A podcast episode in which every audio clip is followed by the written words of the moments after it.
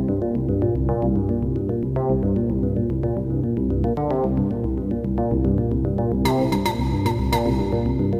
L'actu économique. La réunion internationale organisée par la Fondation mondiale du cacao qui a pris fin hier 27 octobre à Bruxelles s'est déroulée en effet en l'absence de la Côte d'Ivoire et du Ghana qui produisent à eux deux près de 60% du cacao mondial. Et pourtant, c'était une rencontre qui aurait dû rassembler pays producteurs et industriels autour d'un sujet commun, la durabilité de l'industrie cacao.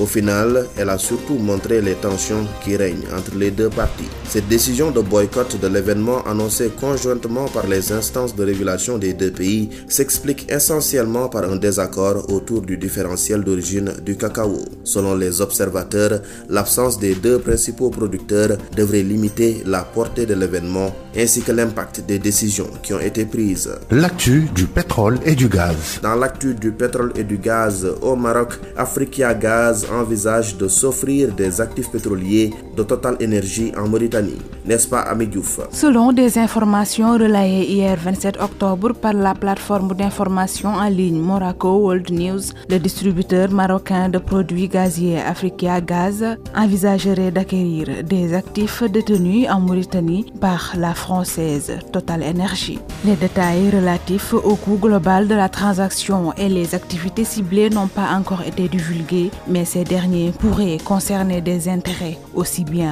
dans le segment amont qu'aval. En effet, Total Energy, qui est présente en Mauritanie depuis 1999, opère les blocs d'exploration C15 et C31 sur lesquels elle détient une participation de 90%. La major pétrolière intervient également dans le segment aval. Elle gère notamment l'approvisionnement en énergie de la mine d'or de Tazias, située au centre-ouest du pays, en plus de détenir 40 stations-service assurant la distribution de produits pétroliers. Merci, merci à vous, mesdames et messieurs. E-Business, c'est fini pour aujourd'hui. Khadija Touloum était à la technique devant ce micro, Mam Abdou Kassé pour vous servir.